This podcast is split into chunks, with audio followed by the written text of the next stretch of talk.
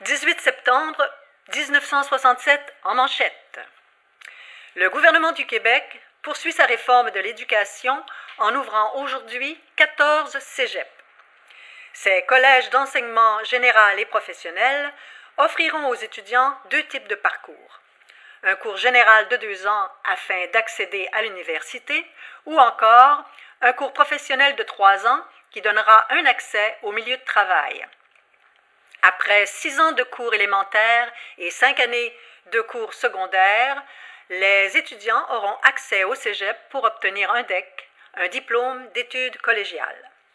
Dans le quartier Hochelaga-Maisonneuve, l'externat classique Sainte-Croix devient le collège de Maisonneuve, mais ses étudiants pourront y terminer leurs études classiques. Ceci met fin à notre manchette du 18 septembre 1967.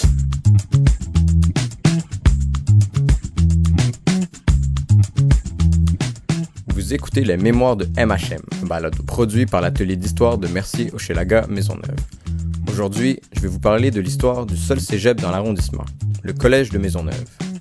On va commencer par voir c'était quoi cet établissement avant que ce soit un cégep. On va expliquer sa transformation en cégep en 1967.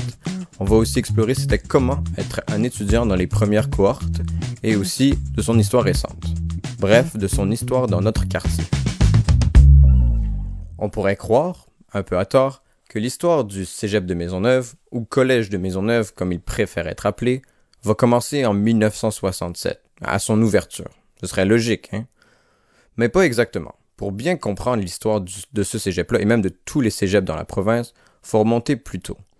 Nous, en particulier, on va remonter en 1929. Ça, c'est l'année où le collège de Sainte-Croix va ouvrir ses portes. À ce moment, vous pouvez bien vous demander pourquoi est-ce qu'on va parler du Collège de Sainte-Croix et c'est quoi exactement le Collège de Sainte-Croix? Ben, le Collège de Sainte-Croix, c'est le prédécesseur du Collège de Maisonneuve, on pourrait dire, et c'était un collège classique. Bon, et pour vous expliquer c'était quoi un collège classique, je vais vous laisser écouter André Cousineau, un expert dans l'histoire de l'arrondissement et quelqu'un qui a été témoin de l'existence des collèges classiques. Les collèges classiques, c'était euh, une forme typiquement euh, canadienne, française. C'était huit ans euh, d'école et euh, les gens, euh, la plupart des des collèges classiques dont on faisait l'étude du latin et du grec. C'est pour ça que les gens qui ont étudié dans les collèges classiques sont habituellement excellent français, puisque le français est une langue d'origine gréco-latine. Alors, on faisait du latin et du grec, mais pas uniquement des, des matières comme euh, philosophie. Alors, après la, la, quatrième année, il y avait ceux qui faisaient euh, plus euh, des lettres et une autre moitié qui faisait des sciences. Alors, on pense que dans les collèges classiques, on faisait pas de sciences, mais au contraire, on en faisait. Parce que après le collège classique, les étudiants, c'était uniquement les garçons, les étudiants allaient à l'université, bon, euh, euh, en médecine, euh, en dentisterie, en droit, donc comme avocat, notaire, comme enseignant. Donc des, des ce qu'on appelait dans le temps là des des professions donc, c'était des, des, euh, des, euh, des, jeunes hommes qui étaient euh, scolarisés et qui, donc, n'auraient pas pu se payer les études dans, dans un autre collège de, qui était un pensionnat. Alors, donc, c'était un établissement important sur le plan scolaire ici dans le quartier. Comme j'ai dit tout à l'heure, c'est le seul collège classique qu'il y avait dans tout l'est de Montréal. Donc, en gros, c'était ça le collège classique. C'était un peu le prédécesseur du cégep, dans le sens que si tu voulais aller à l'université, que ce soit en droit, en médecine ou n'importe quoi d'autre, il fallait que tu passes par là. Habituellement, il y avait d'autres chemins possibles, mais en gros, les gens devaient passer par le collège classique avant d'aller à l'université. Comme André le dit, ce collège-là, ça durait huit ans, et non deux ans comme le cégep. Sauf qu'on commençait le collège classique juste après l'école primaire et pas après l'école secondaire. En fait, l'école secondaire à cette époque, elle n'est pas particulièrement répandue. C'est un peu normal dans le quartier Hochelaga. Bon, puis c'est un peu normal hein. dans le quartier Hochelaga, c'est même pas 50% des gens dans les années 60 qui vont finir leur école élémentaire, l'équivalent à peu près de l'école primaire d'aujourd'hui. Donc les collèges classiques, c'était aussi des endroits qui étaient dirigés par des institutions religieuses. Le collège de Sainte-Croix, évidemment, c'était les frères de Sainte-Croix euh, qui le tenaient. Donc c'était relativement strict, c'était relativement organisé, ça n'avait rien à voir avec le cégep d'aujourd'hui. Aussi, comme André l'a mentionné, le collège classique, c'était pas pour tout le monde. De un, ça coûtait assez cher, mais aussi 50% de la population n'y avait pas accès car c'était juste pour les garçons. Il y aura des collèges, il y aura un peu l'équivalent des collèges classiques pour femmes à travers le Québec. Il y en aura beaucoup moins que des collèges classiques. Et certaines euh, élèves de ces endroits-là pourront atteindre l'université, mais c'était beaucoup plus rare quand même d'être une femme à l'université jusqu'en 1967 à peu près. Le Collège Sainte-Croix en particulier va accepter euh, des femmes, je crois, à partir de 1965, donc deux ans avant la fin de son existence. Bon bref, là vous pouvez peut-être vous demander pourquoi est-ce qu'on parle tant que ça du Collège de Sainte-Croix Ben justement parce que c'était le prédécesseur direct du Collège de Maisonneuve. Le collège de Maisonneuve, l'endroit où il est, les bâtiments dans lesquels ils sont, c'est les anciens bâtiments du collège de Sainte-Croix. Mais malgré ça, c'est pas à cet endroit-là que le collège de Sainte-Croix va débuter son histoire en 1929. À partir de 1929, euh, le collège Sainte-Croix est installé sur l'avenue Les Tourneux. Et plus tard, ça va être installé sur euh, Sherbrooke. Et euh, bon, pendant quelques années, euh, euh, au milieu des années 40, on va utiliser le château du Frein. Et bon, finalement, dans les pavillons où le, le collège de Maisonneuve est situé présentement. Ce qui est intéressant avec le collège Sainte-Croix, c'est que contrairement à tous les autres collèges classiques qui existaient dans le reste du Québec, ce n'est pas un pensionnat, mais un externat. Hmm. Alors donc, et c'est un, un, un, collège qui était euh, le seul collège classique dans l'est de Montréal.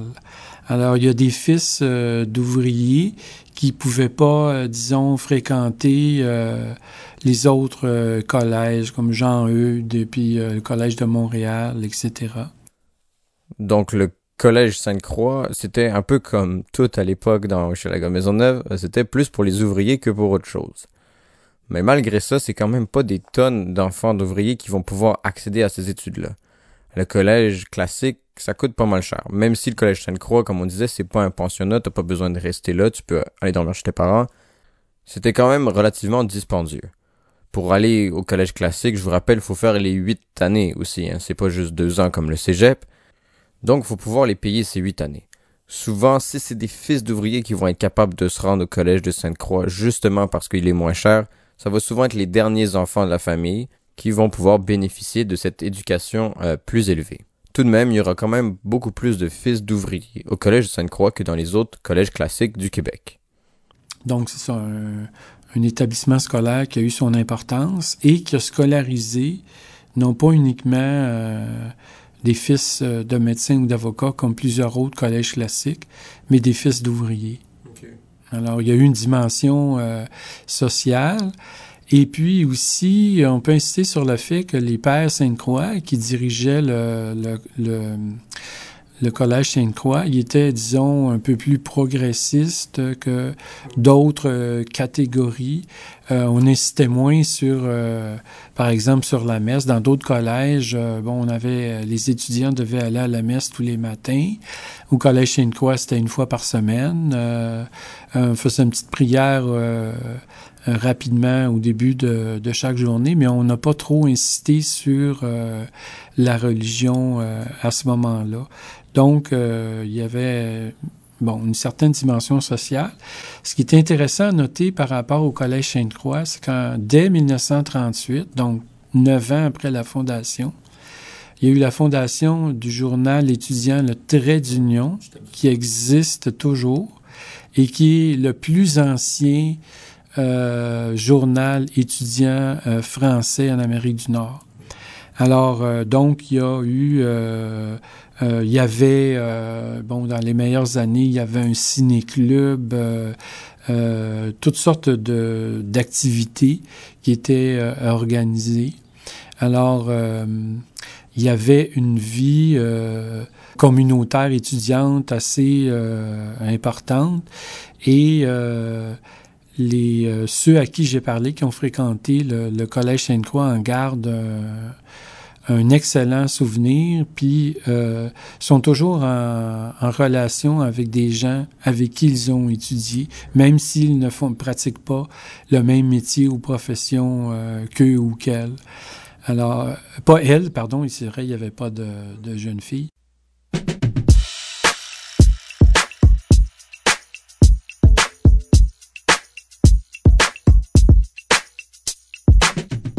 Comme le disait André, il n'y en avait pas des filles. C'était juste pour les garçons le collège classique. Et malgré que le collège Sainte-Croix, ça coûtait moins cher que d'autres, ça coûtait quand même de l'argent, et c'était le moins cher de tout le Québec, apparemment. Et c'est entre autres pour ça qu'on a décidé de changer le système d'éducation un peu. Parce que le système des collèges classiques, qui prenait 8 ans après l'école primaire pour pouvoir accéder à l'université, faisait en sorte que les franco-québécois, ils avaient de la misère justement à se rendre à l'université. Le taux de diplomation d'études post-secondaires était très bas comparé à ceux des anglophones, que ce soit de Montréal, du Québec ou du Canada au complet. En gros, entre la Deuxième Guerre mondiale et la réforme en 1967, c'est environ 3% des jeunes francophones euh, québécois, des hommes évidemment, de 20 à 24 ans qui vont fréquenter l'université.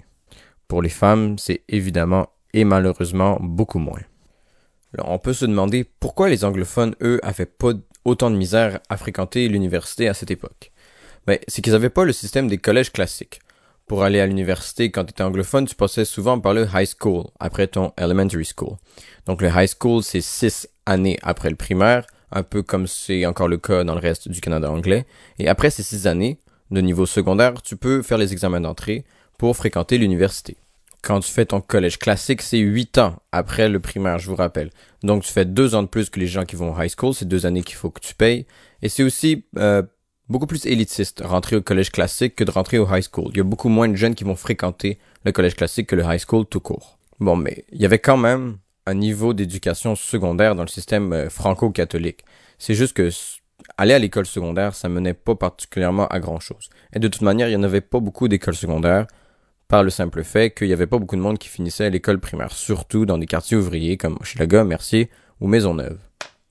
Bon, le fait que les francophones étaient moins éduqués en général que les anglophones, c'était un petit peu un secret de polichinelle. Les gens en étaient conscients, mais ils faisaient pas grand chose, entre autres parce que l'éducation était beaucoup dans les mains des pouvoirs religieux. En 1960, on va voir des changements par rapport à ça. Cette année-là, il va avoir le gouvernement de Jean Lesage qui va prendre le pouvoir au Québec. Et c'est là qu'il va avoir une réforme de l'éducation qui va être engagée. Dans les premières actions qui vont être posées par le gouvernement de Jean Lesage, ça va être de créer une commission d'enquête pour voir c'est quoi les problèmes avec l'éducation des franco-québécois et qu'est-ce qu'on pourrait faire pour améliorer ça. La commission d'enquête va être présidée par Monseigneur Parent, et donc elle va s'appeler souvent colloquialement la commission Parent elle va porter fruit en rendant un rapport, le rapport parent, qui est immense et très difficile à résumer.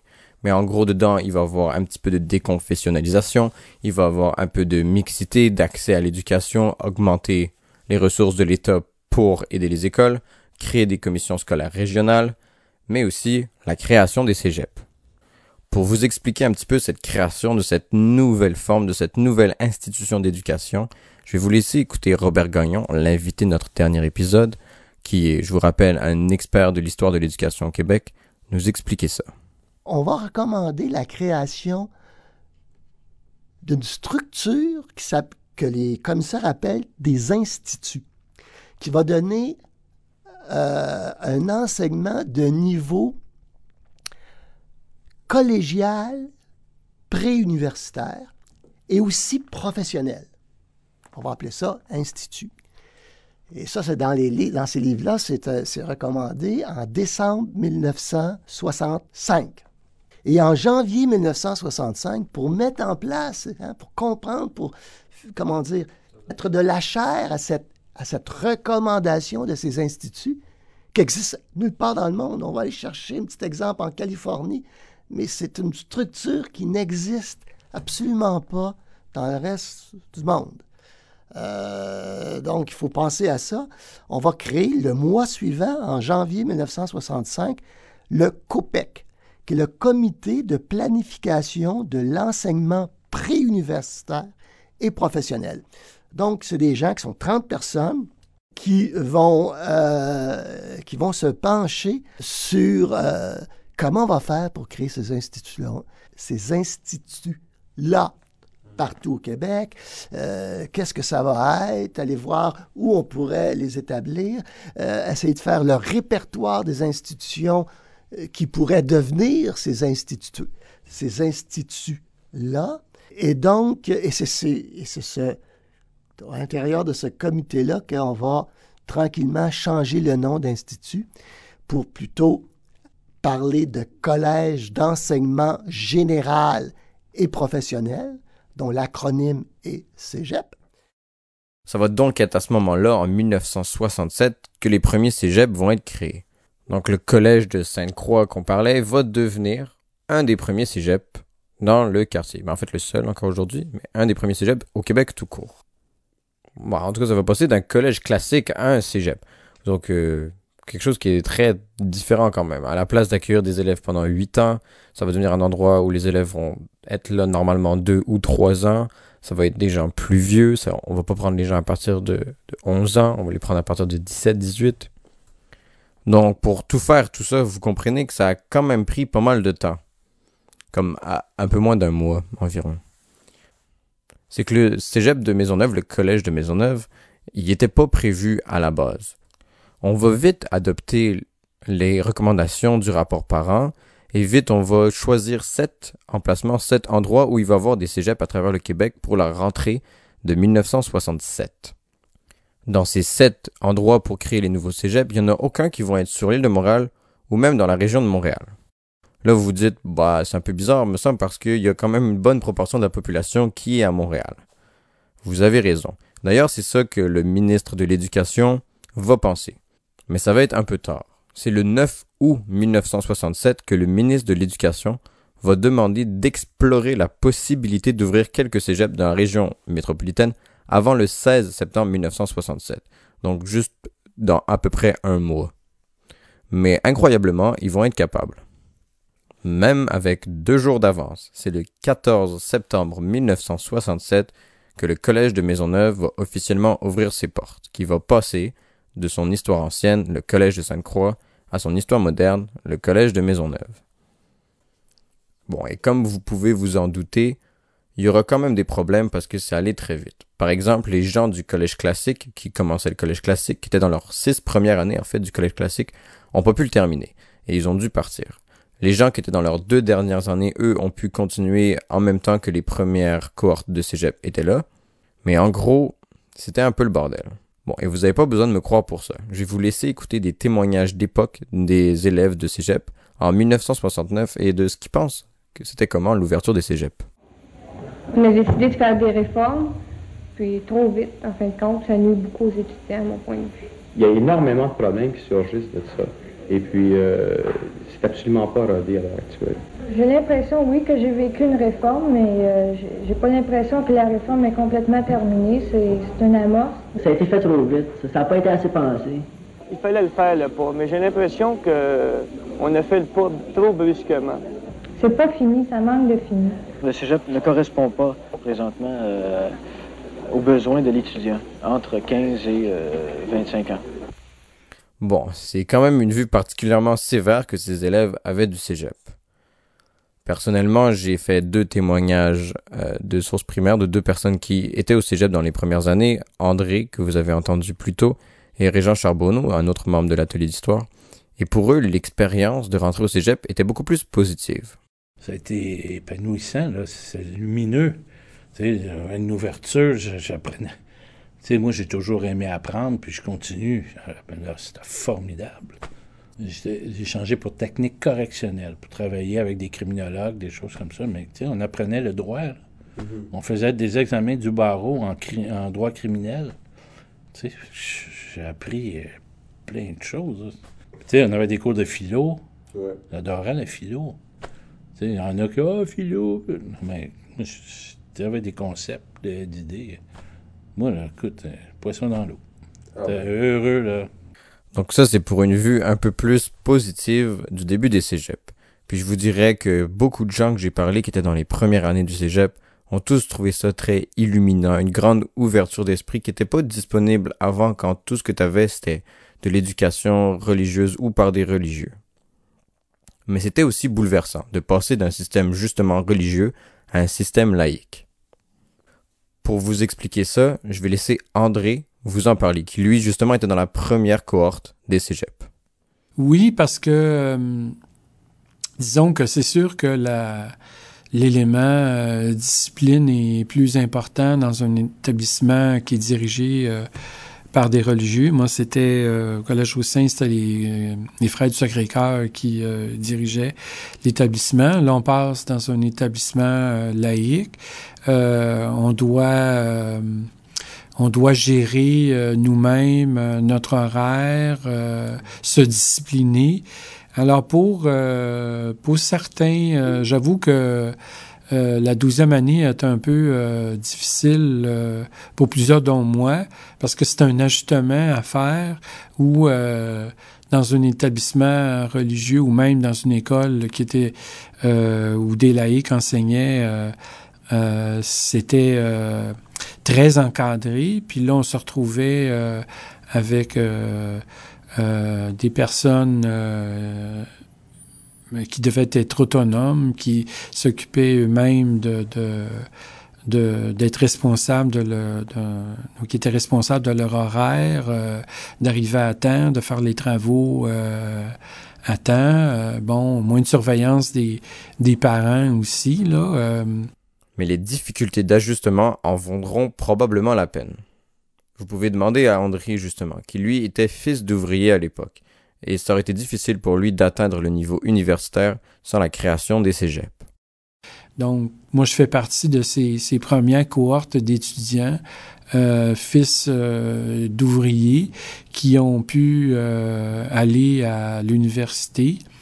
L'arrivée des cégeps et des, euh, de l'Université du Québec ça a contribué, euh, comme on disait tout à l'heure, à la démocratisation de, l'enseignement. Donc, il y a toute une cour, des milliers, des milliers de, jeunes Québécois et de jeunes Québécoises qui ont pu euh, étudier et euh, être ceux qui ont qui ont fait la révolution tranquille au Québec.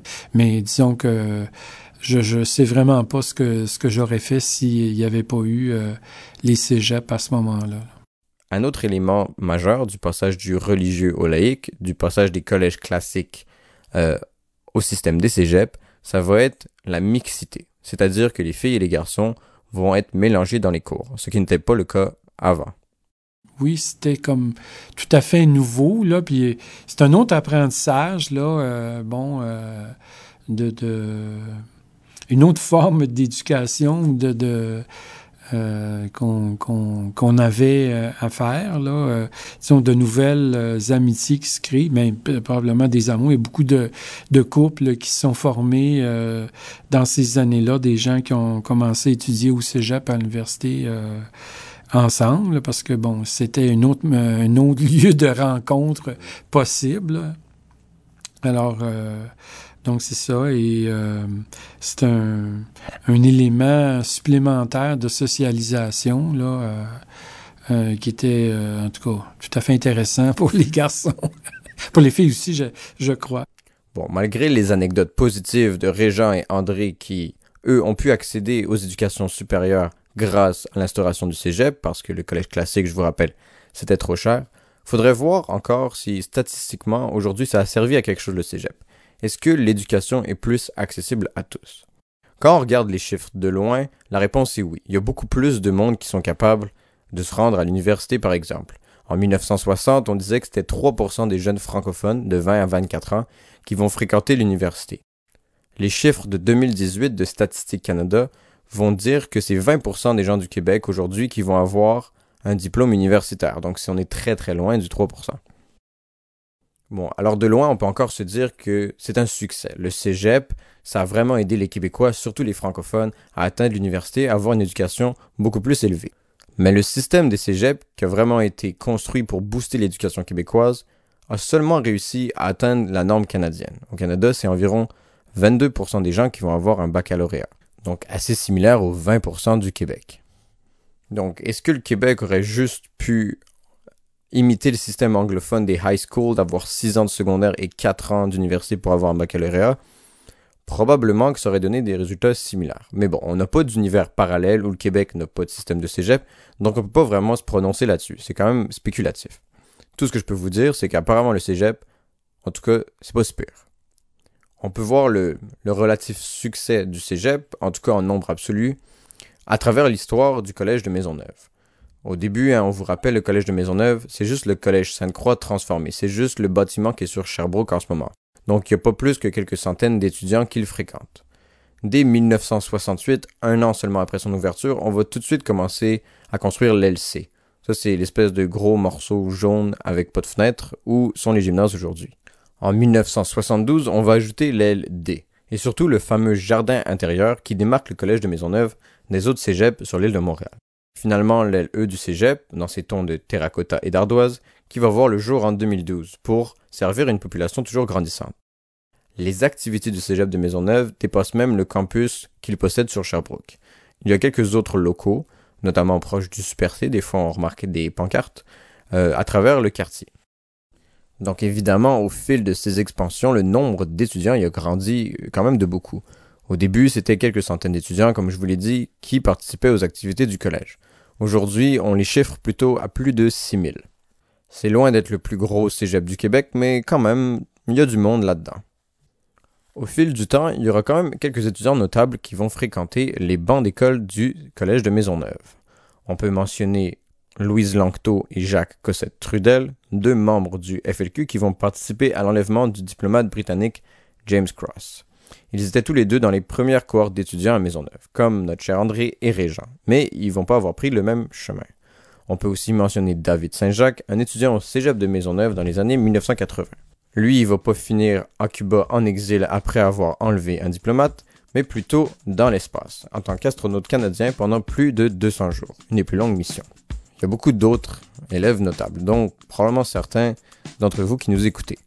Il y aura aussi moi, Mathieu Mazot, absolument notable comme élève, euh, qui va avoir fréquenté le cégep de Maisonneuve jusqu'en 2016. Il va avoir aussi Clovis Lamar, qui fait la musique, l'enregistrement et toutes les choses techniques que je ne comprends pas. Il y a aussi certains membres de l'équipe du podcast qui vont avoir fréquenté le cégep de Maisonneuve. Je vous rappelle, les membres de l'équipe du podcast, c'est André Cousineau, Diane Savard, William Gaudry et Régent Charbonneau. On veut aussi dire un merci particulier au programme Patrimoine montréalais, géré conjointement par la Ville de Montréal et le ministère de la Culture. Cet épisode a été écrit et réalisé par moi, c'est-à-dire Mathieu Mazot. Merci de votre écoute.